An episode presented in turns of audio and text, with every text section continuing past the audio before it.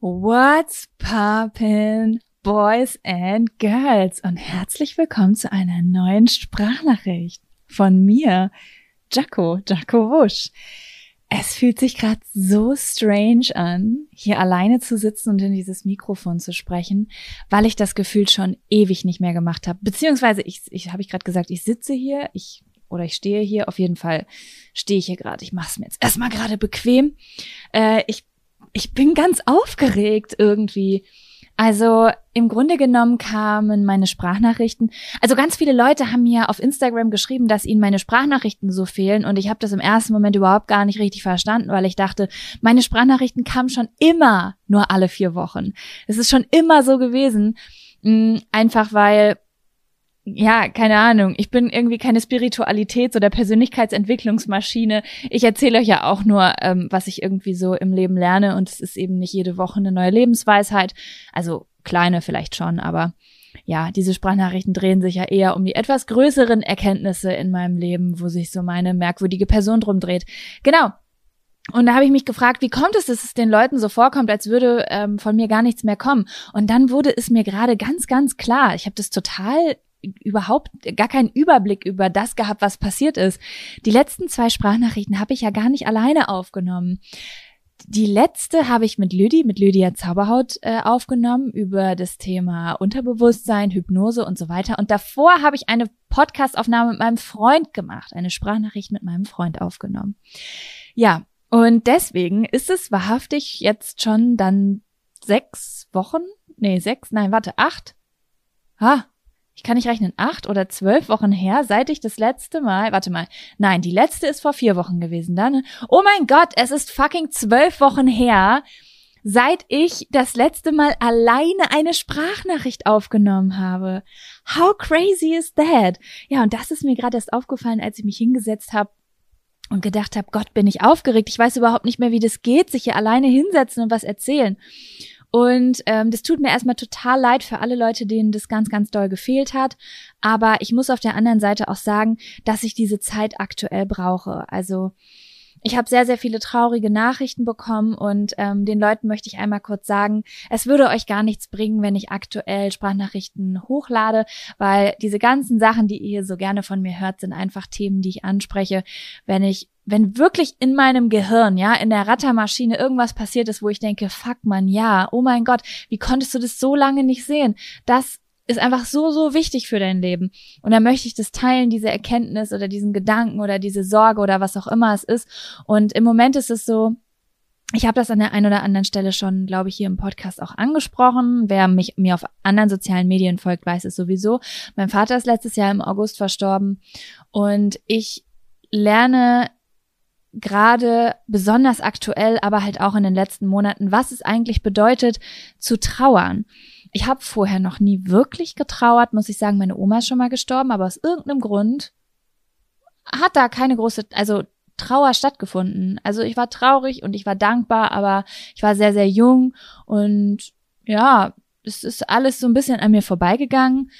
Und jetzt äh, lerne ich es erstmal kennen, wie es für mich individuell ist zu trauern. Und da passiert so viel, so, so viel, dass ich das erstmal verarbeiten muss. Und das braucht eben mehr als einen Zyklus von vier Wochen. Und deswegen bin ich ganz dankbar, dass ich in letzter Zeit so viele Gäste gehabt habe und vielleicht zukünftig auch zwischendurch haben werde, damit ich einfach diese Zeit für mich habe, weil ja, ich weiß nicht. Ich nehme diesen Podcast immer auf, wenn es mir gut geht und ich Dinge verstanden habe. Und ich fange, ich, ich, ich spreche heute über etwas, was ich verstanden habe. Und äh, er gehört definitiv, das, was ich heute teile, hat definitiv etwas mit meinem Trauerprozess zu tun. Also ich profitiere auch vom Trauern. Ich verstehe auch Dinge, es werden auch Dinge aufgearbeitet, die ich, ähm, ja, die Probleme, die auch schon vorher da gewesen sind die aber niemals genug Aufmerksamkeit bekommen haben, ja, bekommen haben oder die, naja, wie soll ich sagen, die nicht verstanden wurden von mir und ja, aber dazu kommen wir gleich, bevor es zu verwirrend wird. Ja, so viel erstmal die Entschuldigung, warum ich mich so lange nicht gemeldet habe, aber ich denke, ihr versteht es. Ihr schreibt mir auch immer, dass ihr das versteht. So, ich habe mir jetzt auch mal ein bisschen Wasser hier an den Start geholt, weil ähm, Ich werde wahrscheinlich jetzt wieder eine Million Jahre durchlabern und jedes Mal habe ich so einen krass trockenen Hals, weil ich mir nicht genug zu trinken mit an den Start gebracht habe. Aber jetzt bin ich gut prepared. Ja, was soll ich euch sagen, Leute? Ich bin ein bisschen aufgeregt und auch ein bisschen unsicher. Das liegt daran, dass sich meine ganze Energy so ein bisschen verändert hat die letzten Wochen. Ähm, viele von euch, also viele sehr, sehr treue HörerInnen, guck mal, sogar gendern tue ich jetzt. Soweit ist es gekommen mit mir. Ich verhalte mich äh, angemessen, der, der zeitgenössisch. Sehr, sehr viele äh, HörerInnen dieses Podcasts sind schon lange treue Verfolger meiner komischen Geschichten, die ich hier im Internet mache und ähm, ja, wie soll ich sagen, als ich damals angefangen habe, also quasi vor langer Zeit, da, da, damals in einem Land vor unserer Zeit, 2012 habe ich angefangen, what the fuck. Aber das war nur so ein bisschen bla bla bla bla bla, da habe ich ein bisschen irgendwie Fashion, Secondhand und so ein Zeug im Internet gemacht. Und so mit diesem ganzen, hey Leute, guck mal, ich bin ziemlich gut drauf und das habe ich so und so geschafft, so würde ich es jetzt einfach mal nennen, ähm, diese Art, diese Schublade der Persönlichkeitsentwicklung, der ich mich hier bediene. Ähm, damit habe ich, würde ich sagen, so 2016 angefangen. Auf unterschiedlichster Weise. Also da hatte ich irgendwie einen Reisekanal und habe gesagt, guck mal hier, so kannst du dir die Welt angucken. Ähm, da habe ich irgendwie gesagt, schau mal, das sind die Probleme, die ich habe und so kriege ich die in den Griff. Und das alles ist immer auf einem sehr, sehr hohen, ich kann euch nicht sagen, was bei mir ähm, dominiert, Dopamin oder Serotonin, auf jeden Fall auf einem sehr hohen Glückshormon-Level passiert. Also ich war immer die Person, die ziemlich gute Laune hat, würde ich sagen. Also einige würden mir widersprechen und sagen so, ja, Jaco, du hattest aber auch mal ein Video, da hast du irgendwie rumgeheult und da warst du irgendwie nicht so gut drauf. Ja, das stimmt schon, aber das war dann irgendwie, keine Ahnung, hatte ich mal PMS oder sonst irgendwas. Aber ich würde sagen, dass ähm, ich schon diese gute Laune Nummer sehr, sehr lange durchgezogen habe und auch sehr, sehr, sehr, sehr viel Zeit meines Lebens sehr, sehr gute Laune hatte, weil ich nie akzeptieren kann, dass es mir nicht gut geht. Also, und mit nicht gut gehen meine ich nicht traurig sein, verarbeiten, ruhiger sein, sondern ich, ich, ich fühle mich einfach nicht lange wohl in einem depressiven Zustand. Ich sehe das manchmal bei Freunden und Familie oder auch bei, ähm, bei ZuschauerInnen oder HörerInnen, dass, ja, wie soll ich sagen, dass da einfach über Jahre lang eine Depri-Stimmung herrscht und sehr, sehr wenig Freude da ist. Und vielleicht liegt es daran, dass ich eine ziemlich goldene Kindheit hatte, aber ähm, ich halte es in diesem Gefühl gar nicht lange aus und deswegen bin ich immer bestrebt, sehr, sehr schnell da rauszukommen, weil ich es da nicht mag. Und ja, ich habe mich über die letzten Jahre sehr, sehr doll gefreut, immer wieder zu lesen, dass ich es geschafft habe, euch da mit rauszuholen. Ja, ich würde aber trotzdem sagen, dass vieles von dem, was ich gemacht habe, zwar deep war, also sagen wir mal deep im Sinne von ähm, ja schon tiefenpsychologisch auf eine Art, also so verknüpft. Nein, ich würde gar nicht sagen tief, sondern krass verknüpft. Ne, also also jetzt krass nicht im Sinne von, oh, ich bin krass, sondern krass im Sinne von, ich habe mir da schon vorher viele Gedanken zugemacht, aber trotzdem lief, lief alles immer auf einer relativ guten Launeschiene. Und ich habe im letzten Jahr gemerkt, dass ich mich verändert habe. Und ich habe mich auch schon vor dem Tod meines Vaters verändert, aber irgendwie ja, ich kann es nicht, ich weiß nicht, wie ich das ausdrücken soll. Mm, ich wusste nie so richtig, wie ich das ins Internet bringen soll, diese, diese ernstere Version von mir. Und ich war mir auch gar nicht sicher, ob ich die sein will. I don't know. Ich hatte vor allen Dingen immer das Gefühl, ich kann nur, also das Problem hatte ich wirklich so die letzten Wochen. Ich kann nur eine Sprachnachricht hochladen, wenn ich am Ende dieser Sprachnachricht eine Lösung für euch parat habe. Also ursprünglich war das überhaupt gar nicht so die hundertprozentige Idee hinter diesem Podcast, dass ich immer Lösungen für euch parat hatte, aber irgendwie habe ich irgendwann den Anspruch an mich selbst entwickelt, dass ich nur eine Sprachnachricht hochladen kann, wenn ich irgendwie euch ein, ein Werkzeug mit, in die Hand geben kann, ähm, mit dem ihr in eurem Leben etwas reparieren könnt. Problem ist aber, wenn man in Trauer ist oder wenn man überhaupt etwas größere Dinge verarbeitet, dann kriegt man, also dann kommen diese Werkzeuge, die, die sind nicht so klar, weil auf einmal hängt alles zusammen. Ihr könnt euch das vorstellen, es ist ein Elternteil von mir gestorben und ähm, da sind ries also riesige Muster, äh, die, psychologisch gesehen, sind so krass miteinander verflochten, dass man einfach nicht innerhalb von kurzer Zeit auf eine Lösung kommt, wie, oh ja, Meditation verbessert mein Leben oder halt so einfache Klicks, wo man sagt, okay, das gebe ich den Leuten mal mit an die Hand, das sollten die einfach mal ausprobieren. Ja, gut, lange Rede, kurzer Sinn. Ähm, kommen wir jetzt zu dem Thema, über das ich heute sprechen möchte. Und es ist ein sehr krass persönliches Thema. Es ist ein sehr, sehr aktuelles Thema bei mir. Eigentlich das aktuellste Thema, was bei mir gerade so unterwegs ist. Und ich versuche euch so gut es geht daran zu führen.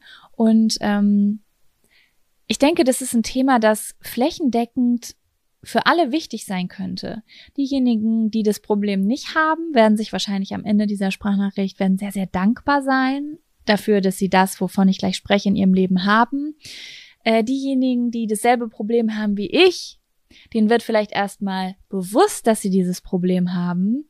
Und diejenigen, die vielleicht sogar noch ein viel tiefer gehendes Problem haben, und zwar den, die noch nie das haben, hatten, von dem ich jetzt gleich spreche, ähm, die sind natürlich nicht total verloren, sondern, naja, es gibt da vielleicht so ein paar Sachen, mit denen man sich beschäftigen könnte, um das nachträglich im Leben zu verändern. Ja gut. Jaco, red doch noch kryptischer, ähm, ohne dass du überhaupt gesagt hast, worüber wir sprechen.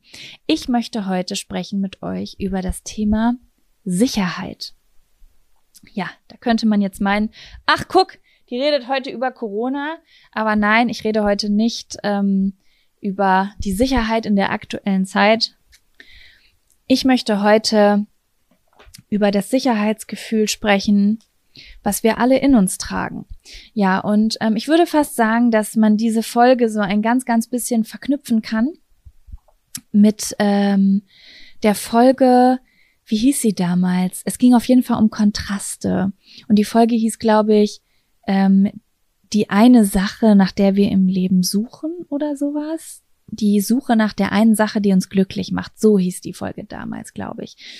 Ja, da, da hat das Rattern bei mir im Kopf damals schon angefangen und es ist auf, also in der Folge habe ich damals darüber gesprochen, dass wir ganz, ganz oft nach dieser einen Sache suchen, die uns glücklich macht und mh, mm, nicht wir, aber ich auf jeden Fall, habe das sehr, sehr lange getan, weil ich immer gedacht habe, okay, das ist die Sache, wenn ich da ankomme, dann bin ich, ähm, das ist genau das Ding, was ich in meinem Leben brauche, weil zum Beispiel eine Reise mich total glücklich gemacht hat.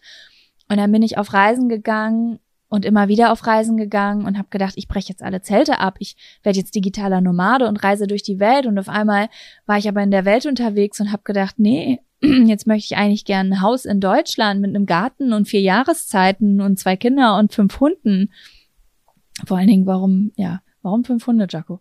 Naja, ähm, und da habe ich euch dann damals erzählt, also ich kann euch die Folge wirklich ans Herz legen, dieser, diese Gedankengang, den ich da teile in dieser Folge, der hat mir damals total doll geholfen. Also wenn ihr merkt, dass ihr immer ähm, von einer auf die andere Sache springt und euch fragt, warum eure, euer Gefühl, was ihr eventuell im Leben braucht, ähm, sich immer verändert, ähm, dann hört da mal rein. Also es hat mein Leben wirklich maßgeblich verbessert, das zu wissen. Also einfach zu wissen, dass man Kontraste braucht und dass, wenn eine Reise ganz, ganz doll Spaß macht, ähm, es nicht heißen muss, dass man immer auf Reisen gehen muss. Und wenn man super gern zu Hause ist und Routine mag, kann einem trotzdem die Decke auf dem Kopf fallen. Also die Abwechslung macht es oft. Und je nachdem, wie unser Gehirn gestrickt ist, brauchen wir mehr von dieser Abwechslung oder weniger von dieser Abwechslung. Jemand, der ähm, eventuell viel routinierter ist, also nehmen wir jetzt zum Beispiel mal, wenn wir jetzt zum Beispiel über Persönlichkeitstypen sprechen, nehmen wir jetzt mal ein INFJ oder ein INTJ, die würden wahrscheinlich wesentlich später Kontraste brauchen als zum Beispiel ein INFP, der schon nach zwei Tagen eventuell gelangweilt ist und so weiter. Genau. Äh, zu dem, zu dem Persönlichkeitstypen-Thema werde ich übrigens auf Instagram in nächster Zeit mehr machen. Also wer da Interesse dran hat und sagt, ich möchte endlich mal hinter diese ganzen Buchstaben blicken und hinter die kognitiven Funktionen blicken, ähm, das werde ich ein bisschen aufarbeiten. Also wer da Bock drauf hat, kann gerne auf Jaco Wusch vorbeischauen. Ja, genau. Und angelehnt an diese Folge möchte ich heute über das Thema Sicherheit sprechen. Sicherheit wäre in diesem Fall ähm, der Gegenspieler zum Reisen. Ja. Und zwar das Zuhause. Und jetzt werden ganz, ganz viele äh, spirituelle Menschen aufschreien und sagen, ja, Moment, aber das Zuhause soll ja in einem selbst sein. Ja, das stimmt, aber es benötigt einige Faktoren, damit dieses Sicherheitsgefühl in uns lebt oder eben nicht in uns lebt. Genau. Und ähm, deshalb möchte ich ein bisschen zurückgehen in meine Kindheit, weil wie wir wissen, läuft es hier bei den Sprachnachrichten von Jaco so, ich erzähle euch, wie meine Geschichte war und dann sage ich euch, was ich daraus geschlossen habe, damit ihr es auf euer Leben übertragen könnt oder eben nicht. Genau, ja. Ich würde sagen, ich bin ein Mensch, der ein unfassbar großes Sicherheitsgefühl anerzogen bekommen hat. Ich habe das auf Instagram schon mal ähm, zitiert von Charlotte Roach. Char äh, Charlotte Roach hat in Schoßgebete mal gesagt, dass sie als Kind nicht besonders viel Sicherheit hatte und deswegen eine sehr, sehr neurotische Person geworden ist, die sehr, sehr viele Ängste hat. Und dass sie ihre Kinder so erziehen will, dass sie ihnen so widerwärtig viel Liebe gibt, dass sie sich so sicher fühlen, dass sie später einfach aus dem Nest fliegen können, weil sie einfach dieses sichere Zuhausegefühl haben, von dort aus sie sich komplett frei in der Welt bewegen können ohne Angst. Und ich fand das damals total schön, diese Theorie. Ich war aber, glaube ich, erst Anfang 20, als ich dieses Buch gelesen hatte, habe ehrlich gesagt bis zu diesem Zeitpunkt noch gar nicht so viel über mich nachgedacht, noch gar nicht so viele Dinge verstanden. Und ja, deswegen ist mir die Erinnerung daran erst etwas später wieder ins Gedächtnis gerufen worden, nämlich vor einigen Monaten, als ich wieder verstärkt angefangen habe, über dieses Thema nachzudenken. Ich habe nämlich genau diesen sicheren Hafen als Kind bekommen diese unfassbar widerwärtig viele Liebe, große Menge an Liebe, die mich total hat sicher fühlen lassen. Ich hatte ähm, zwei wunderbare Eltern. Wir hatten zwar vielleicht nicht viel Kohle, aber ja, wobei, wir hatten auch nicht wenig Kohle. Wir waren eigentlich normal. Ja, keine Ahnung. Auf jeden Fall ist das, ich weiß, was, was, was ist jetzt Geld hier? Warum, warum spreche ich auf einmal über Geld? Das hat gar keinen Sinn gemacht. Das, wenn mein Gehirn einfach irgendwelche Ausflüge macht. Als wäre ich gerade in einem Film. Ich habe immer viel Liebe bekommen, auch wenn ich in Downtown wohnte. Nein, so war das nicht. Ich war einfach ein ganz normales Kind, ähm, Einzelkind mit zwei Eltern, die wirklich zwei sehr, sehr großartige Eltern waren. Meine Eltern sind beide äh, Musiker gewesen, beziehungsweise als meine Eltern sich kennengelernt haben, hat meine Mama Mama in einem Club gearbeitet und mein Vater war Vollzeit-Musiker und hat, nee, ja doch, und hat, glaube ich, nebenberuflich oder Teilzeit oder Minijobmäßig technisch beim Anwalt gearbeitet. Ich weiß es nicht genau. Auf jeden Fall waren die beiden ziemlich krasse Freidenker. Also mein Vater ist auf jeden Fall schon immer aus der Reihe gefallen, ganz, ganz doll. Und meine Mutter auch total. Also Sagen wir so, meine Mutter könnte sich in einer Kneipe sehr gut wehren und sie hat auch lange in einer Kneipe gearbeitet. Mm, obwohl sie eigentlich eine sehr sensible Person ist, aber sie hat sich nie was sagen lassen und ich erinnere mich daran, wenn jemand zu meiner Mutter gesagt hat, der Rock ist zu kurz, dann hat sie noch höher gezogen. Also ähm, ja, ich bin auf jeden Fall sehr äh, groß geworden mit sehr rebellischen Eltern, würde ich jetzt einfach mal sagen, ja, mit denen ich sehr, sehr viel Zeit verbracht habe, weil meine Eltern haben äh, Musik gemacht, die waren quasi eine von diesen Bands. Heutzutage machen das oft DJs, die auf Hochzeiten spielen oder äh, auf Silberhochzeiten oder Geburtstagen und so weiter. Und da gab es dann das Beste, Beste aus den 80ern, 90ern und das Beste von heute. Versteht ihr? ja. Und deswegen haben meine Eltern eigentlich nur Freitag, Samstag, Sonntags gearbeitet und unter der Woche haben wir halt ganz, ganz viel Zeit miteinander verbracht. Und meine Kindheit war halt wirklich sehr, sehr cool, muss ich sagen. Ne? Also ich hatte nie Probleme in der Schule. Ich bin sehr, sehr gerne zur Schule gegangen, beziehungsweise wenn ich Probleme gekriegt habe, dann hat meine Mutter das geregelt. Ich weiß nämlich noch, dass ich, das habe ich auch schon mal in diesem Podcast erzählt, dass ich, ähm, als ich eingeschult wurde, sehr, sehr schlecht von einer Lehrerin behandelt wurde, weil die irgendein Problem mit mir hatte. Und meine Mutter hat das dann geklärt. Und als die Lehrerin es nicht einsehen wollte, dass ich meine Haare nicht abschneide, weil wenn ich am Schwimmunterricht teilnehmen wollte. Also die Lehrerin wollte, dass ich mir die Haare abschneide, damit ich am Schwimmunterricht. Ganz, ganz merkwürdige Geschichte. Auf jeden Fall hat meine Mutter mich dann von der Schule genommen und mich auf eine andere Schule in eine andere Schule gesteckt. Also meine Eltern haben immer sehr, sehr doll dafür gesorgt, dass ich mich in der Schule wohlfühle, was dazu geführt hat, dass ich in der Schule überhaupt gar keine Komplexe entwickeln konnte, weil ich immer sehr, sehr gut war und immer darauf geachtet wurde, dass ich mich wohlfühle, dass ich das alles verstehe, damit ich keine Ängste entwickle. Es ist auch etwas, was, glaube ich, viel zu, wo viel zu selten drauf geachtet wird einfach. Ähm, ja, dass man auch als Eltern ein bisschen einen Einfluss darauf hat, wie sehr das Kind in der Schule klarkommt und einfach genau ein Auge darauf zu haben, was passiert da. Ich meine, natürlich, manche Kinder haben es vielleicht einfacher im Schulsystem und andere schwerer, aber meine Eltern haben da wirklich einen sehr, sehr guten Job gemacht. Naja, long story short, ich hatte eine wirklich sehr, sehr schöne Kindheit. Ich war ein sehr, sehr sensibles Kind. Also ich habe zu den Kindern gehört, die ähm, Ach Gott, was hatte ich nicht alles für Probleme? Ich mochte ganz, ganz viele Sachen nicht. Ich hab, ich konnte immer dasselbe essen. Ich mochte auch kein Wasser. Ich fand Wasser ganz, ganz eklig, aber ich musste auch kein Wasser trinken. Mhm, sagen wir so, mir wurde nicht die beste Ernährung anerzogen. Okay, okay, das, das kann ich so unterschreiben. Aber nichtsdestotrotz hatte ich immer das Gefühl, gehört zu werden. Wenn wir uns gestritten haben zu Hause, dann haben meine Eltern wir haben uns nicht einfach vertragen. Meine Eltern haben mit mir gesprochen darüber, was passiert ist. Und danach haben wir uns in den Arm genommen. Ähm, ich musste nicht einschlafen, bevor wir uns vertragen haben zu Hause. Äh, es wurde immer darauf geachtet, dass ein Licht im Flur an ist, weil ich Angst im Dunkeln hatte. Und das alles musste übrigens auch gecheckt werden, wenn ich bei Freundinnen geschlafen habe, was manchmal sehr, sehr peinlich war. Und wenn ich irgendwo übernachtet habe, zum Beispiel bei einer Klassenfahrt in der ersten Klasse oder so, und ich habe richtig, richtig schlimm Heimweh gekriegt, dann haben meine Eltern, meine Eltern haben mich abgeholt. Beziehungsweise es war dann so, dass sie, glaube ich, wussten, dass es nicht besonders vorteilhaft für mich ist, abgeholt zu werden. Deswegen haben sie mich besucht.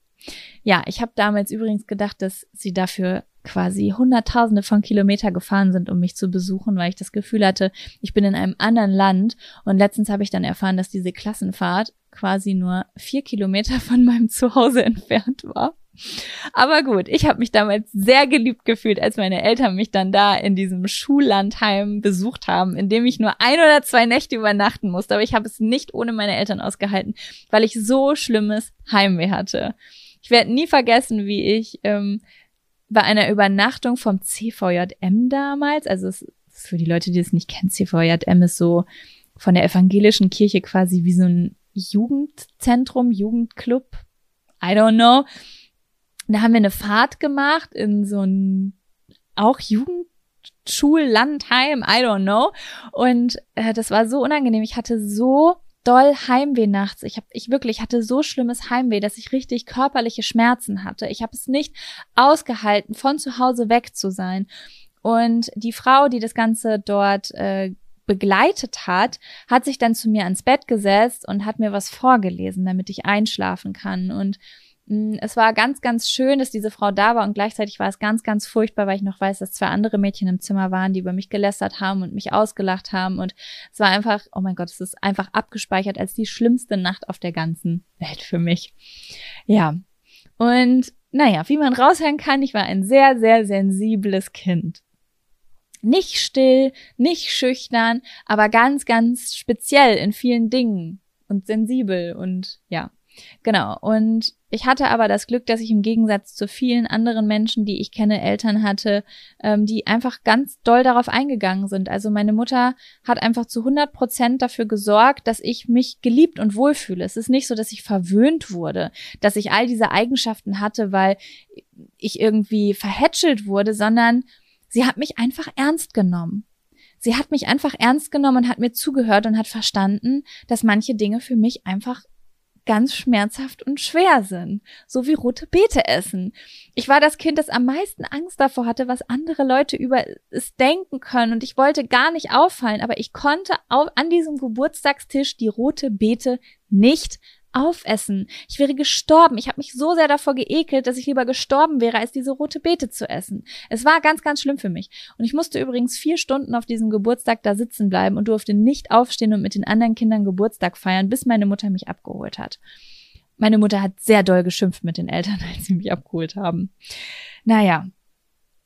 Ähm, das war ein sehr langer Ausflug, aber um einmal kurz so dieses Gefühl zu vermitteln, was ich in meiner Kindheit hatte. Ich hatte eine sehr liebevolle und sehr, sehr sichere Kindheit, ja. Und irgendwann bin ich dann in die Pubertät gekommen. Und ich hatte den größten Freiheitsdrang, den sich ein Mensch einfach nur vorstellen konnte. Also man hat mich quasi nicht mehr gesehen. Ich sollte um zwölf zu Hause sein, ich bin um sechs nach Hause gekommen. Ich durfte nur eine Nacht wo übernachten, ich bin nach zwei Tagen nach Hause gekommen. Meine Mutter war eigentlich zwischen 13 und 15, war meine Mutter nonstop auf der Suche nach mir, bis sie mir irgendwann angedroht hat, als sie mich angetrunken auf einer Party erwischt hat, obwohl auf die ich nicht durfte, weil ich eigentlich gesagt habe, dass ich ganz woanders bin, aber von diesem anderen, von dieser Tanzschulparty, wo es kein Alkohol gab, wo ich gesagt habe, dass ich bin.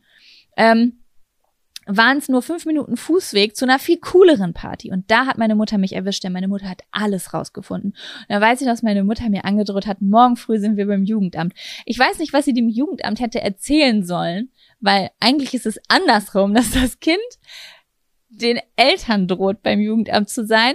Aber sie war einfach verzweifelt, weil sie einfach nicht wusste, wie sie mich aufhalten soll. Ich hatte den krassesten Freiheitsdrang auf der ganzen Welt. Es wurde dann etwas einfacher, als ich ein bisschen älter war, wo man sich dann nicht mehr ganz so viele Gedanken machen muss. Also als ich dann 18 war und meinen Führerschein hatte, bin ich einfach jedes Wochenende auf Konzerte gefahren, habe mit meinen Freunden den Sprit zusammengelegt, dann sind wir nach Köln, nach Berlin, nach, mein Gott, ich werde es nie vergessen, zwei Tage nach meiner Führerscheinprüfung bin ich einfach nach Gelsenkirchen gefahren, über die Autobahn gebrettert, mit einem Auto, von dem ich wo ich nicht sicher bin, ob ich mich da heutzutage noch reinsetzen würde. So alt und klapprig war das. Und ja, in dem Sinne kann ich einfach nur bestätigen, was Charlotte Roach in diesem Buch geschrieben hat. Ich habe einen dermaßen sicheren Hafen gehabt, dass ich zum Mond geflogen wäre. Ich hatte vor nichts Angst, vor nichts und niemandem. Ich habe keine Ahnung, tagelang, wochenlang mit meinen Freundinnen in meinem Auto geschlafen, bin von Konzert zu Konzert gefahren. Ich bin nachts allein, also es soll, soll jetzt kein Tipp an Leute sein, ne? Also ich bin nachts alleine stundenlang im Dunkeln alleine nach Hause gelaufen. Ich hatte nie Angst vor irgendwas. Ich war der freieste Mensch der ganzen Welt. Ja, und irgendwann vor zwei Jahren, vor zwei, drei, vier, ja, drei, vier Jahren, vor drei, ich weiß gar nicht genau, wann es war. Es ist so eine Entwicklung, die hat Mitte der Zwanziger, Mitte der Zwanziger bis jetzt war das so eine, eine immer stärker werdende Entwicklung zu, ich entwickle Ängste. Es kommen Ängste in mir auf. Ich bin unsicher. Und unsicher ist ja, ne, man sagt immer so, oh, ich bin unsicher, ich bin un irgendwie war ich da unsicher und man man verbindet dieses Wort so mit Schüchternheit, aber wenn wir mal genau über dieses Wort nachdenken, unsicher bedeutet nicht sicher. Ich fühle mich nicht sicher. Merkt ihr das? Es fühlt, es fühlt sich ganz anders an zu sagen und zu hören, ich fühle mich nicht sicher, als ich fühle mich unsicher weil Unsicherheit ist die Abwesenheit von Sicherheit. Aber irgendwie ist dieses Wort in unserer Gesellschaft total verweichlicht worden, so dass wir Unsicherheit fast schon mit etwas Positiven in Verbindung bringen, mit etwas Sympathischem. Aber eigentlich ist Unsicherheit Angst. Oh, Angst, ein Thema, über das wir auch noch sprechen können. Da habe ich auch sehr viel drüber nachgedacht in letzter Zeit. Ja, ich habe gemerkt, dass irgendwas in mir sich verändert. Ich bin ernster geworden in diesen Jahren. Ähm, und vielleicht werden mir jetzt ein oder der ein oder andere von euch schreiben, deswegen habe ich das auch am Anfang gesagt mit dieser guten Laune. Ähm, ja, Jaco, du warst früher viel besser drauf. Und das würde ich, ich würde es jetzt nicht auf meine Inhalte im Internet beziehen, weil um ehrlich zu sein, vieles von der richtig krass guten Laune, die ich am Anfang im Internet hatte mit What's poppin', ihr süßen kleinen Motherfucker, war auch oft Unterhaltung und aber auch ein bisschen Unsicherheit, weil wenn man ein bisschen unsicher ist, ist es besser noch eine Schippe Aufgedrehtheit oben drauf zu machen, dann ist man, kann man sich ganz sicher sein, dass einen vielleicht doch alle mögen, so. Aber ich würde ähm, schon sagen, dass mit Beginn meiner Selbstständigkeit ähm, ja, diese Freiheit in mir drin weggegangen ist. Nicht ganz weggegangen ist, aber sie ist kleiner geworden. Und das habe ich aber gar nicht so erkannt. Ich habe nur gemerkt, ich fange an, mich zu verändern. Ist das, weil ich erwachsener werde? Hm, ist es, weil ich selbstständig bin? Liegt es an meiner Familiengeschichte? Woran liegt es? Und in den letzten Wochen habe ich erkannt, es liegt an ganz, ganz vielen verschiedenen Faktoren, die dieses Sicherheitsgefühl, was meine Eltern mit ganz viel Herz und Schweiß und Tränen in meiner Kindheit mir anerzogen haben, ähm, das wurde abtrainiert. Nicht abtrainiert, aber gemindert durch bestimmte Faktoren. Ähm, es ist nämlich so, ich bin damals, also Punkt eins ist definitiv Reisen und Unabhängigkeit. Reisen, Unabhängigkeit, Selbstständigkeit. Ich habe mich damals unfassbar eingeengt gefühlt. Ich habe ein Tattoo, ich habe noch ein Video dazu auf YouTube, wie ich mir das Tattoo auf meinem Fuß habe stechen lassen. Free yourself steht da. es ist ziemlich klischeebehaftet, aber dieses Tattoo bedeutet mir bis heute wirklich die Welt. Also A, es hat eine Freundin von mir äh, gestochen und B, Mm, ich wollte mich damals von allem befreien. Ähm, ich hatte, habe damals ein Studium abgeschlossen gehabt. Ja, so kann man das grammatikalisch, glaube ich, sagen, auch wenn es nicht besonders äh, galant wirkt. Und dieses Studium war unfassbar schlimm für mich. Ich habe dieses, ich kann es gar nicht beschreiben. Es, es ist einfach das erste Mal in meinem Leben gewesen. So haben andere sich wahrscheinlich in der Schule gefühlt, dass ich irgendwo hingehen musste, obwohl ich nicht wollte. Alles in mir hat sich gesträubt und ich habe das erste Mal gelernt, wieder meiner Natur zu handeln. Ich find's grausam, wenn ich darüber nachdenke, dass manche Leute sich 13 Jahre ihres Schullebens so fühlen. Ich bin nämlich richtig gern zur Schule gegangen und wenn ich keinen Bock auf Schule hatte, habe ich einfach geschwänzt. Ich habe das gemacht, wie ich das wollte.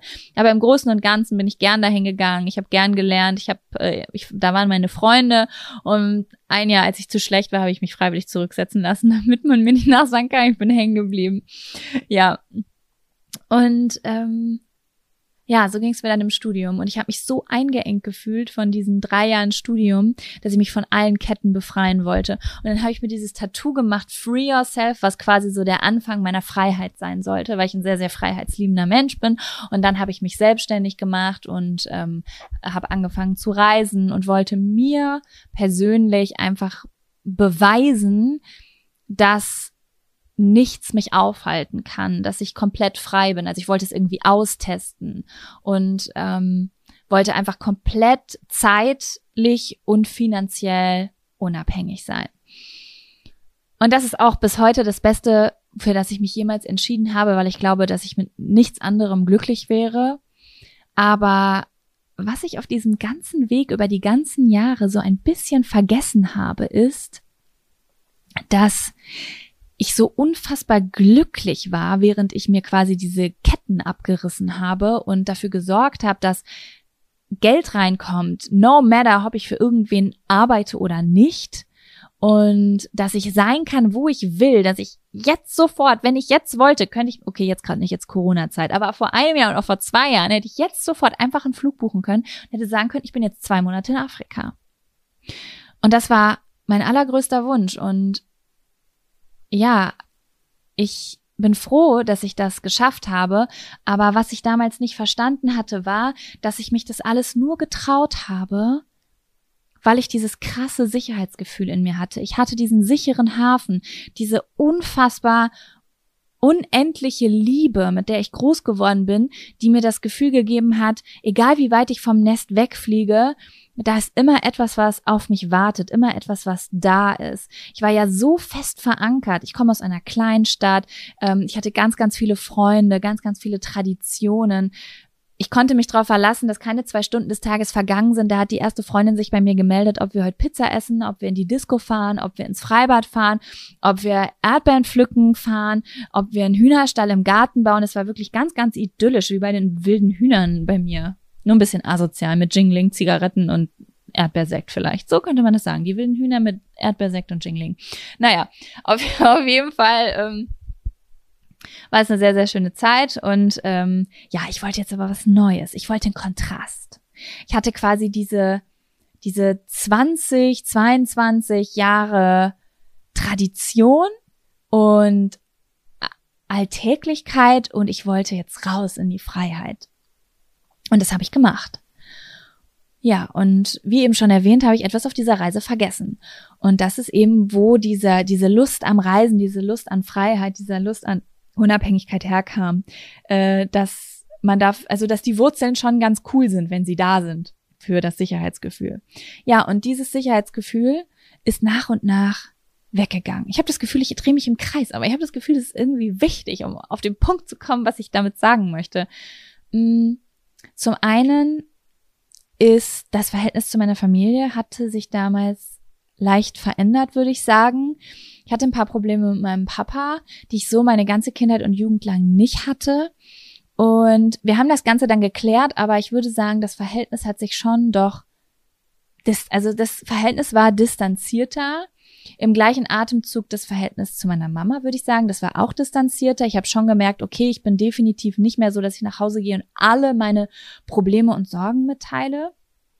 Und äh, was ich gleichzeitig durch das Reisen gemacht habe, ist, ich habe alle Verbindungen gekappt. Ich habe irgendwann gemerkt, dass, ähm, und da wäre es vielleicht für den einen oder anderen von euch auch ganz interessant drüber nachzudenken. Alle meine Freundschaften haben nur noch digital stattgefunden. Dadurch, dass ich immer nur am Pendeln war. Ich war entweder am Reisen oder ich war in Berlin oder ich war in meiner Heimatstadt. Aber ich war halt nirgends länger als drei Wochen. Und drei Wochen sind, gehen schneller um, wenn man nicht ein total verplanter Mensch ist, der sich direkt vornimmt, alle Menschen in diesen drei Wochen zu sehen.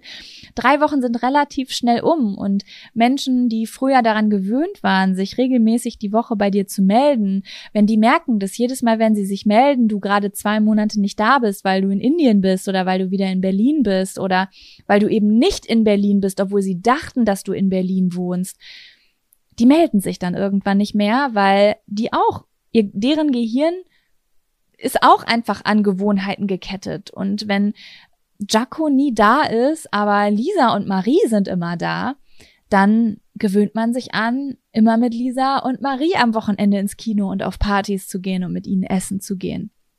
Und das habe ich aber gar nicht so mitbekommen, weil ich ja ganz, ganz viel Spaß beim Reisen hatte. Ich war ja unterwegs, ich war on the way, ich habe mein Leben gelebt und es war wirklich ganz, ganz toll. Und ich möchte keine dieser Sekunden, die ich da erlebt habe, missen, weil ich so viel gelernt habe in dieser Zeit und weil diese krasse, diese, diese Erfahrung für mich auch unfassbar wichtig war, um dort anzukommen, wo ich jetzt bin.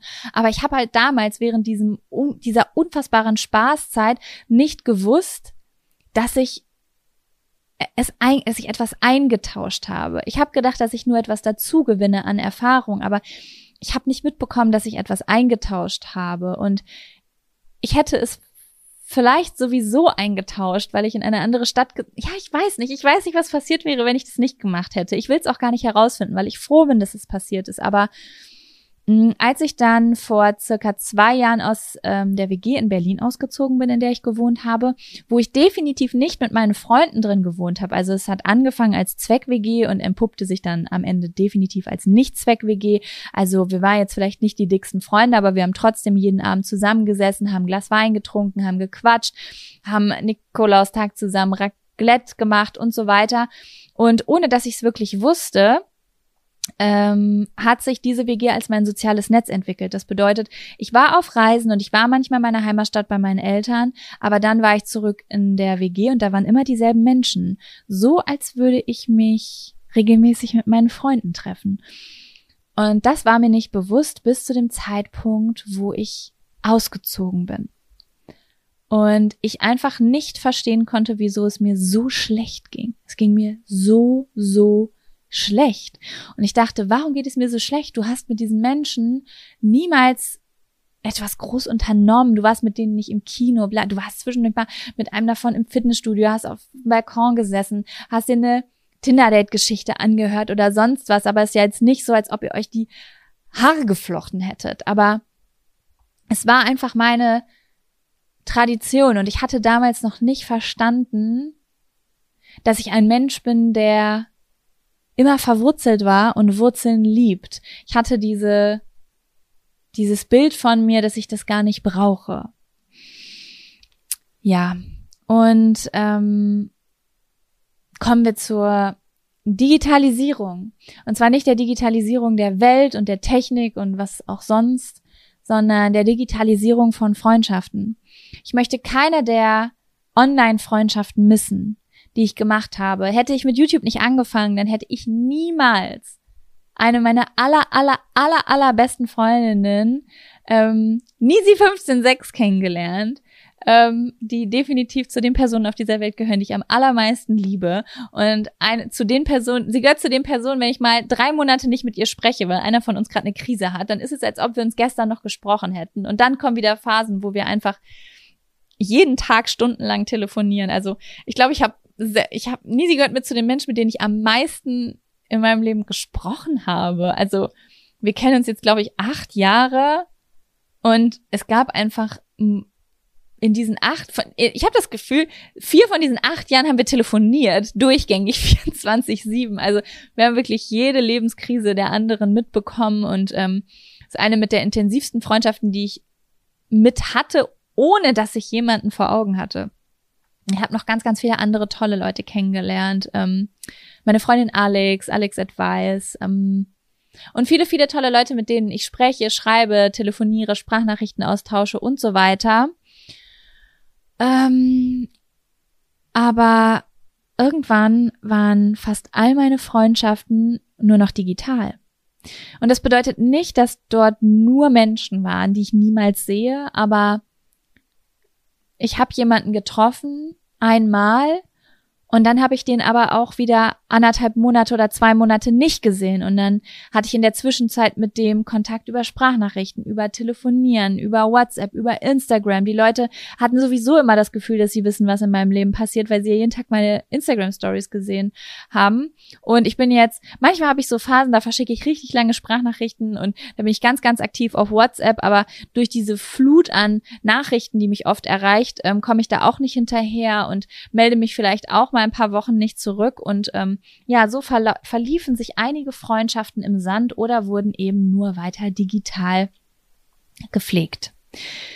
Ja, und das, meine Damen und Herren, wie wir uns alle denken können und vielleicht auch einige von euch erfahren konnten, kann man einfach nicht gleichsetzen mit wahren Freundschaften.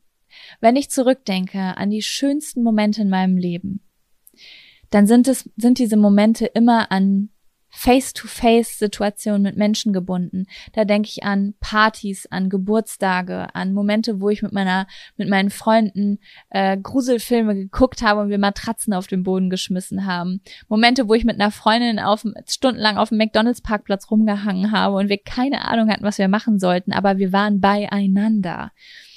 Situationen, was weiß ich, was man halt nicht macht, wenn man Mensch ist coole Sachen beieinander sein, Spaß haben, traurig sein, aufgeregt sein, gelangweilt sein.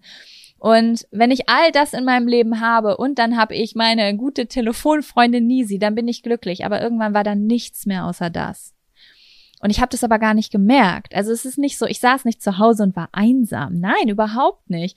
Ich saß zu Hause, war am Arbeiten, habe meinen Scheiß gemacht, war kreativ, habe telefoniert, habe bei WhatsApp Sprachnachrichten aufgenommen, bin hab halt nicht mehr auf meiner Terrasse gesetzt und, und hab drei äh, gesessen und habe drei Zigaretten geraucht, während da zwei Freundinnen von mir saßen, die sich eine Pizza bestellt haben, sondern ich saß halt alleine zu Hause auf meinem Balkon und habe telefoniert, während ich drei Zigaretten geraucht habe. Mann Gott, war das schön diese Zeit, wo ich noch geraucht habe.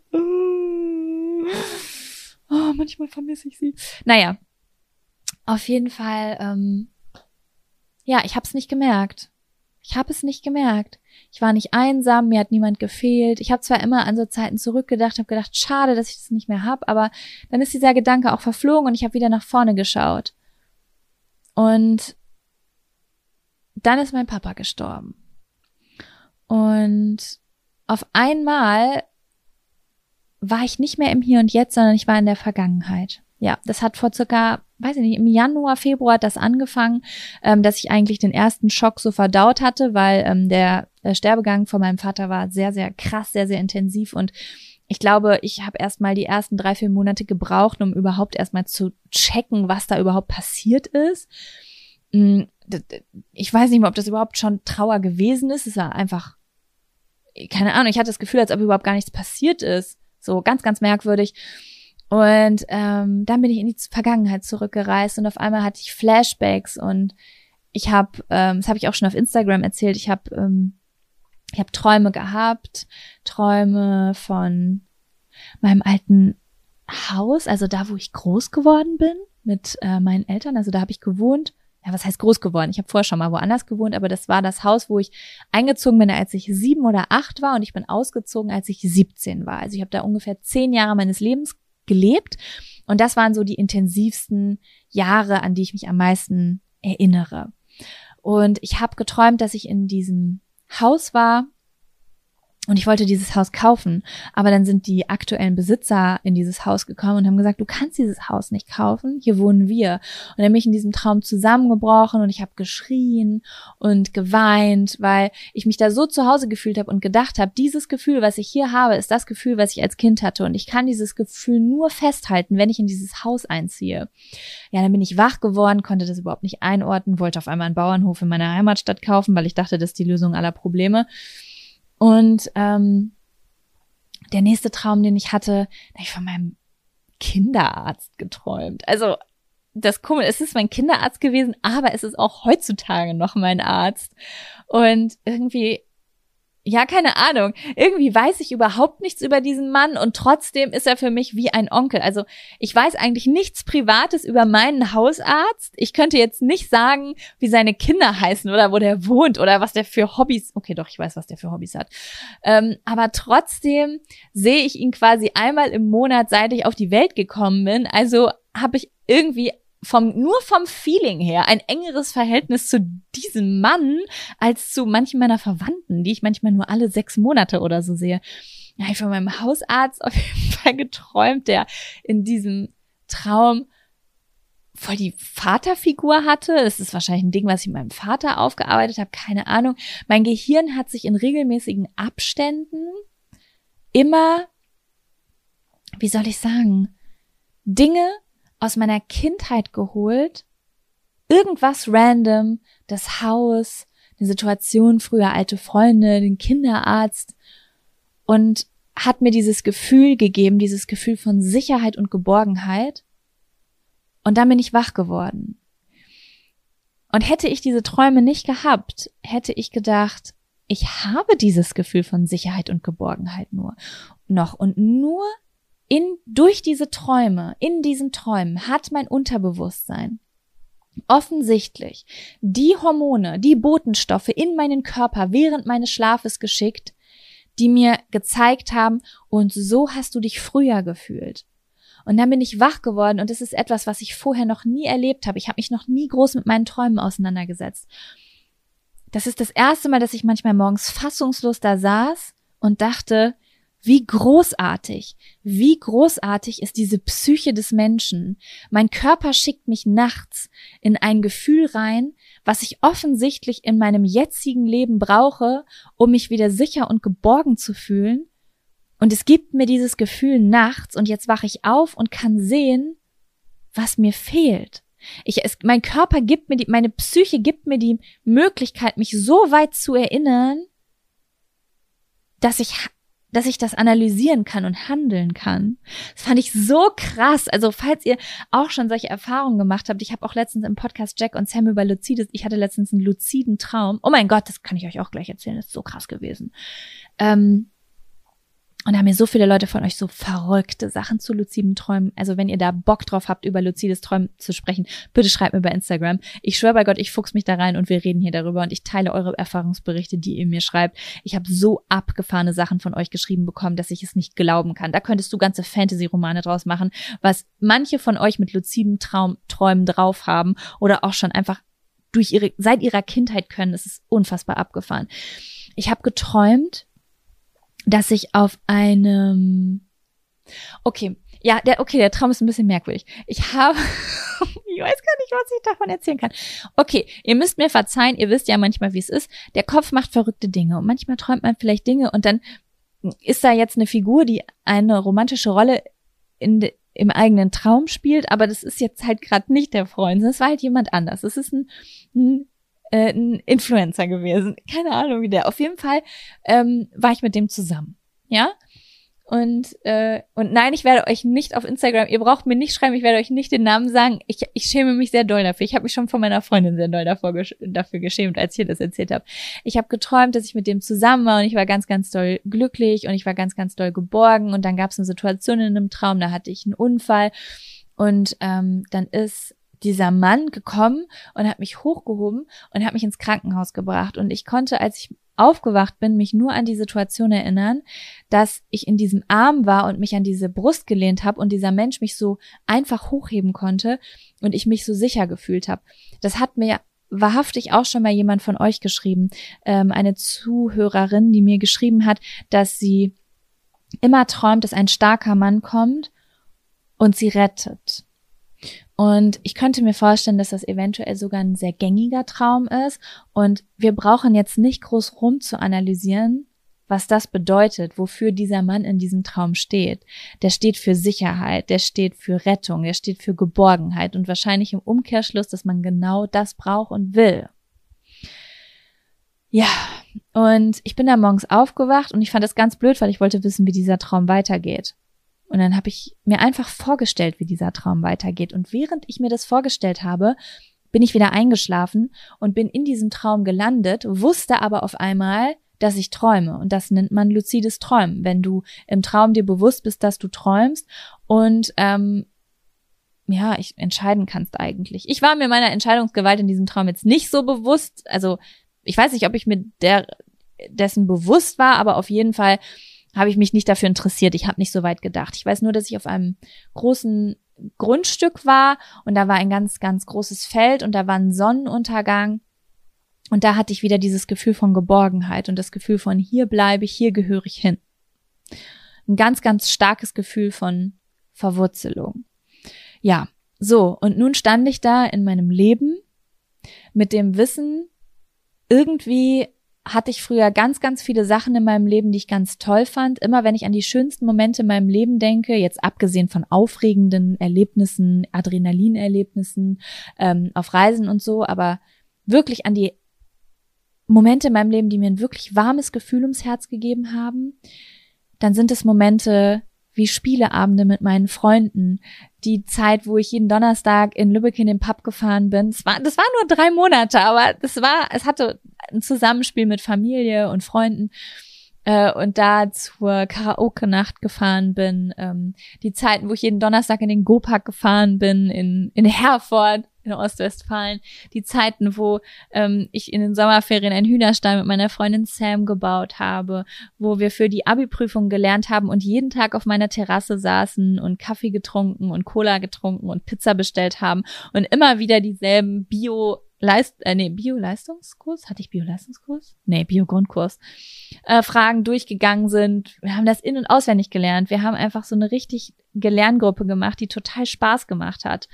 Ähm, dann erinnere ich mich an die Zeit, wo ich, keine Ahnung, die Nächte durchgezecht habe mit meiner Freundin Sam und wir auf verschiedenen Partys waren und dann morgens mit dem Kater auf dem Sofa hängen und wir haben uns mega scheiße gefühlt, aber wir waren zusammen. Und dieses Gefühl der komplexen Verwurzelung. Ja, dass ich das nicht mehr habe. Und ich aber nicht das Gefühl habe, dass es okay ist, weil ich jetzt etwas Besseres habe, sondern das Gefühl, dass ich vielleicht nicht alles davon brauche, aber ein bisschen. Ja, und dann habe ich angefangen, vor einigen Wochen mein Leben zu end verwurzeln, zu entdigitalisieren, kann man das so sagen? Und ich habe begonnen, erstmal habe ich damit angefangen, dass ich mit meiner Freundin Laura eine Horrorfilmnacht gemacht habe. Laura, ihr Freund Nils, Kevin und ich haben äh, Matratzen auf den Boden gelegt und haben die ganze Nacht Horrorfilme geguckt. Mit, wir haben vorher gegessen, dann haben wir gesnackt, haben da mit Süßigkeiten und Chips auf dem Boden gelegen und haben bis nachts um drei Uhr Horrorfilme geguckt, bis wir vor Erschöpfung eingeschlafen sind. Und morgens haben wir dann alle zusammen gefrühstückt. Ja, ähm, ich wohne ja in Berlin und ich habe ja schon mal darüber geredet, dass in Berlin immer die Wege so weit sind, aber Gott sei Dank wohnt meine Freundin Laura ähm, nur fünf Minuten Fußweg von mir entfernt. Ähm, die sehe ich jetzt auch regelmäßig. Ich habe äh, Kontakt zu mehreren Leuten in Berlin aufgenommen, mit denen ich mich treffen möchte. Nicht Sprachnachrichten aus, aus austauschen möchte, nicht, also alle Leute, die mir immer Sprachnachrichten schicken, wenn ihr das hier hört, ihr könnt mir trotzdem weiter Sprachnachrichten schicken. Ich freue mich sehr, sehr doll darüber. Ich bin nur im Moment nicht ganz so viel am Handy, falls sich jemand wundert, warum von mir nicht so häufig was zurückkommt. Ähm, ja, ein Real Life kostet wirklich viel Zeit. Das muss ich euch jetzt mal sagen. Also sonst bestand mein ganzes Leben daraus, den ganzen Tag übers Internet zu kommunizieren. Und jetzt denke ich manchmal, fuck, wann soll ich den Leuten antworten? Okay, das mache ich am Samstag, weil ich die Woche über zu tun habe und mich mit Menschen treffe und rausgehe. Ich habe äh, angefangen, ähm, äh, ja, hier in, ich wohne ja in Spandau, mich hier so ein bisschen einzuleben, ins Kino zu gehen, ähm, immer mal wieder in, ich liebe ja neue Sachen eigentlich, aber immer mal wieder in dieselben guten Restaurants zu gehen, um, ähm, naja, vielleicht auch vom Kellner wieder. Jetzt haben wir ein Restaurant, die erkennen mich wieder und die wissen, was ich bestellen möchte und die erzählen immer denselben Witz und es sind so Dinge, die mich ganz, ganz doll glücklich machen. Ähm, ich versuche wieder ein innigeres Verhältnis zu meiner Mama aufzubauen. Ähm, ja, und ich habe sehr, sehr viel Kontakt natürlich wieder ähm, mit meiner Freundin Sam, mit der ich auch den Podcast mache, Jack und Sam. Falls ihr mich jede Woche anderthalb Stunden labern hören wollt, könnt ihr den Podcast Jack und Sam äh, von mir und meiner Freundin hören, äh, von, von mir und meiner Freundin Sam hören, von meiner Freundin Sam und mir hören. Der Esel nennt sich immer zuerst. Aber ich bin auch ein Esel. Naja, auf jeden Fall reden wir da ganz, ganz viel über Frühjahr und ähm, es ist sehr emotional, aber auch lustig. Ihr könnt gerne mal reinhören, ist wirklich ein cooler Podcast. Das sage ich jetzt, das ist nicht nur Werbung, das ist wirklich meine tiefste Überzeugung. Und ich beweihräuchere mich selbst eigentlich nicht so gerne. Ja, und ähm, treffe mich wieder mit meinen Freunden. Ich fange wieder an, mich zu verwurzeln. Und auch wenn ich in einem Fitnessstudio angemeldet bin, wo ich vielleicht keinen kenne, habe ich überlegt, jetzt in eine Tanzgruppe zu gehen ähm, wo jede Woche dieselben Menschen sind. Also ich bin jemand, Kontraste. Ich bin ausgewachsener INFP, ja, ich liebe neue Dinge, ich liebe Reisen, ich habe ein unfassbar krasses Freiheitsgefühl, ich brauche sehr viel Zeit für mich alleine. Ja, und das ist halt die Kombination, ne? Ich brauche sehr, sehr Zeit, viel Zeit für mich alleine und ich liebe Neues. Also es ist ja unfassbar. Routinen in meinem Leben, das ist nicht machbar. Und das ist eben das Ding. Ich wollte aus den Routinen ausbrechen, weil ich hasse Routinen. Ich hasse Routinen wie die Pest. Es ist, ah, ich bin schon sauer, wenn ich drei Tage hintereinander zur selben Uhrzeit aufstehen muss. Es ist, äh, löst einfach so viel Stress in mir aus. Aber Routinen sind nicht gleich Tradition. Nur weil man gerne zwischendurch beim guten Italiener um die Ecke essen geht, ist es nicht gleich eine Routine, weil man zwingt sich nicht dazu, das jeden Montag zu tun oder ja, ich ich, ich liebe einfach Traditionen, ich brauche es, verwurzelt zu sein ähm, und ich merke, wie ich weniger Angst kriege. Ja, mm, meine ganzen Ängste in öffentlichen Verkehrsmitteln. Also Lüdi hat da ja schon einen sehr guten Anfang gemacht, aber Lüdi hat halt auch Unterbewusstseins, also falls ihr nicht wisst, wovon ich rede, hört euch die letzte Folge an, hat auch eine Menge Unterbewusstseinsarbeit bei mir gemacht, die auch mit meinen Eltern und mit meiner Kindheit zusammenhängt. Aber ich merke, umso mehr ich mich gerade verwurzel, umso mehr ich mir ein Zuhause schaffe, umso weniger ich denke, wo geht's als nächstes hin, sondern was, wie soll das Nest aussehen, in dem ich mich 60 Prozent oder 70 Prozent meiner Zeit aus aufhalte, Traditionen aufrechterhalte, mich wohl und zu Hause fühle und echte Kontakte face to face habe. Wie soll das aussehen, diese Strukturen, aus denen ich dann einfach 30 Prozent meiner Zeit fliehen kann, um neue Dinge zu entdecken? Ja, genau. Und deswegen werde ich dieses Jahr auch noch mit zwei von meinen Freundinnen in den in den Urlaub fahren. Meine Freundin Laura hat letztens einen Heiratsantrag bekommen und ähm, wir saßen hier auf dem Sofa und haben uns Hochzeitskleider-Videos auf YouTube angeguckt und alles in meinem Leben wird gerade wieder so echt.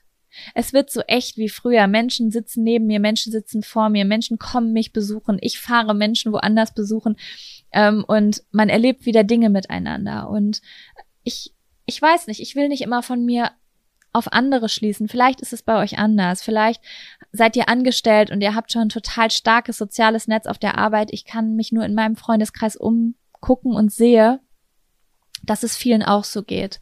Wir haben so viele verführerische Vorteile heutzutage, die Kommunikation auf, auf WhatsApp und Instagram zu beschränken, nicht mehr auf eine Party zu gehen und mit dem Outfit anzugeben, sondern nur ein Foto für Instagram zu machen, ähm, keine Risiken mehr einzugehen, ähm, eher erfolgsorientiert zu sein, als Spaß orientiert.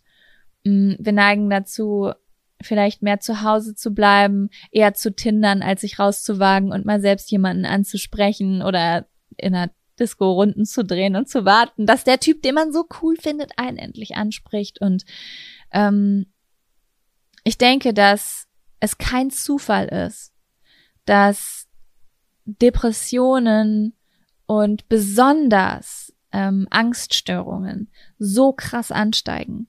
Wir leben in einer Zeit, und das ist den meisten überhaupt gar nicht bewusst, es war niemals sicherer als jetzt. Jetzt nehmen wir mal kurz Corona raus, ja? Es war niemals sicherer als jetzt. Alle sagen immer, was ist aus der Welt geworden? Die Welt ist so gefährlich geworden. Nein, die Welt war niemals sicherer als jetzt. Ihr könnt wirklich, es ist, ähm, ich will da jetzt nicht weiter, googelt es, googelt es einfach.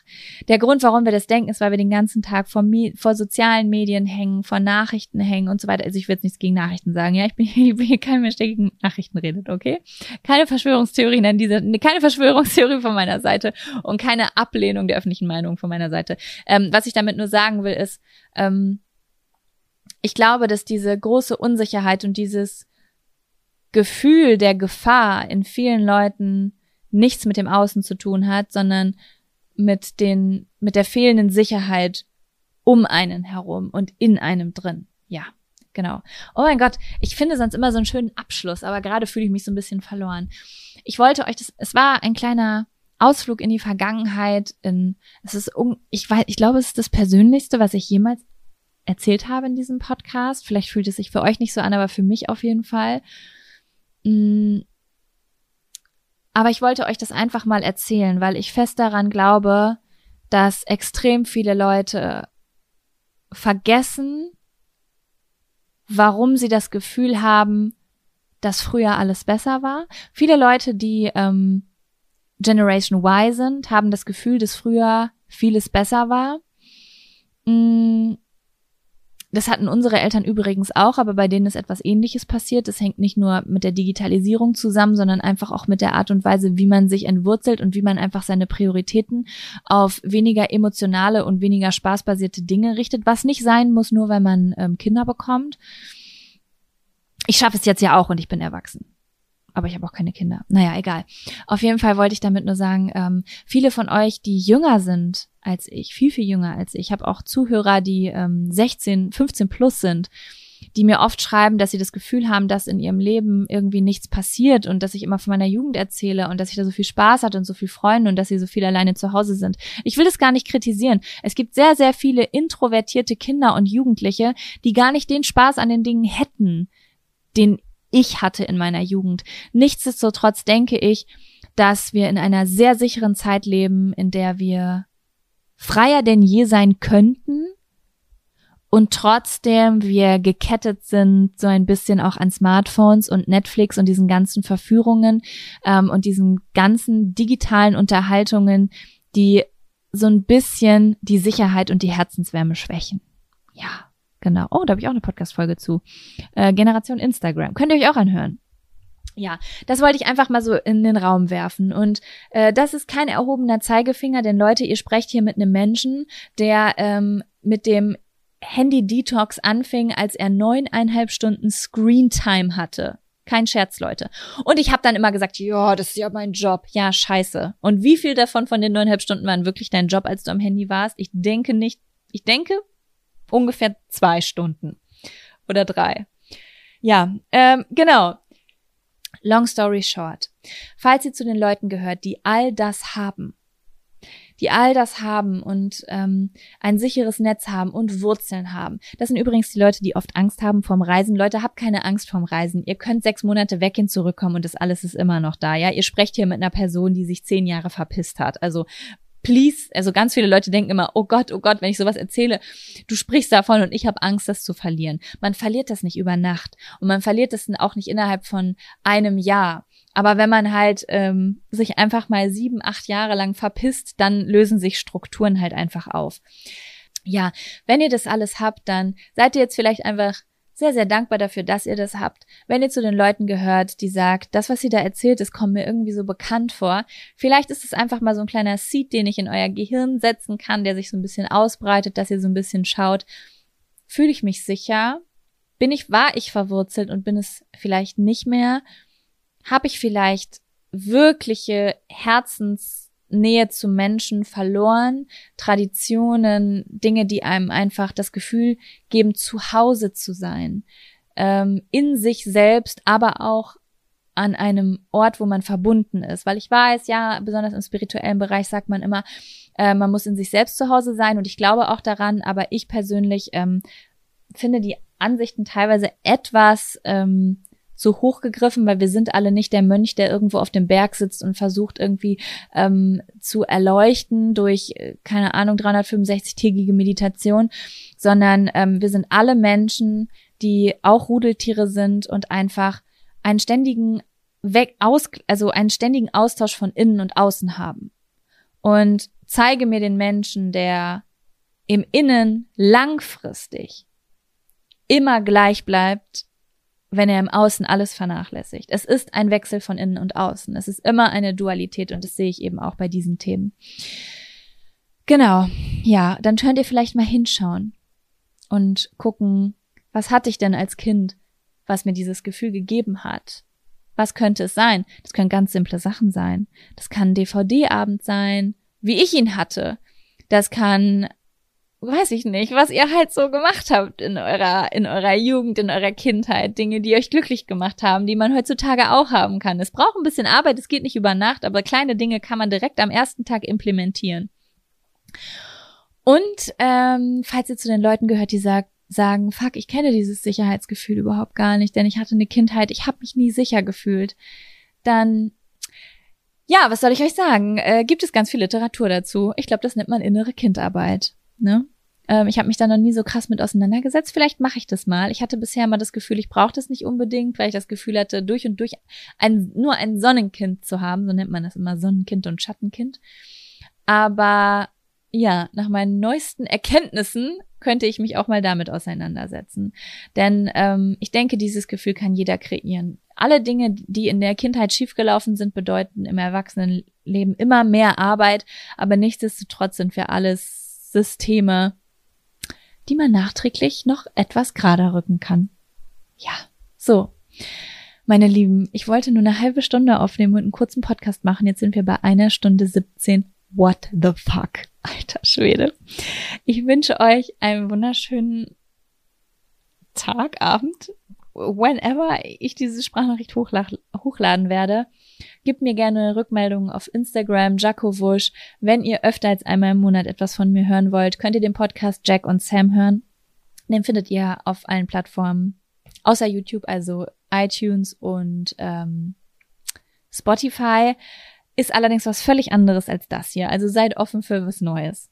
Genau. Mm, ich bedanke mich. Ich hoffe, ihr verzeiht mir, falls es heute ein bisschen wirrer war und ich weiß nicht, ob diese Sprachnachricht jetzt mithalten kann mit den anderen, aber es ist ein guter Einstieg in eine neue Staffel, so nenne ich das jetzt mal.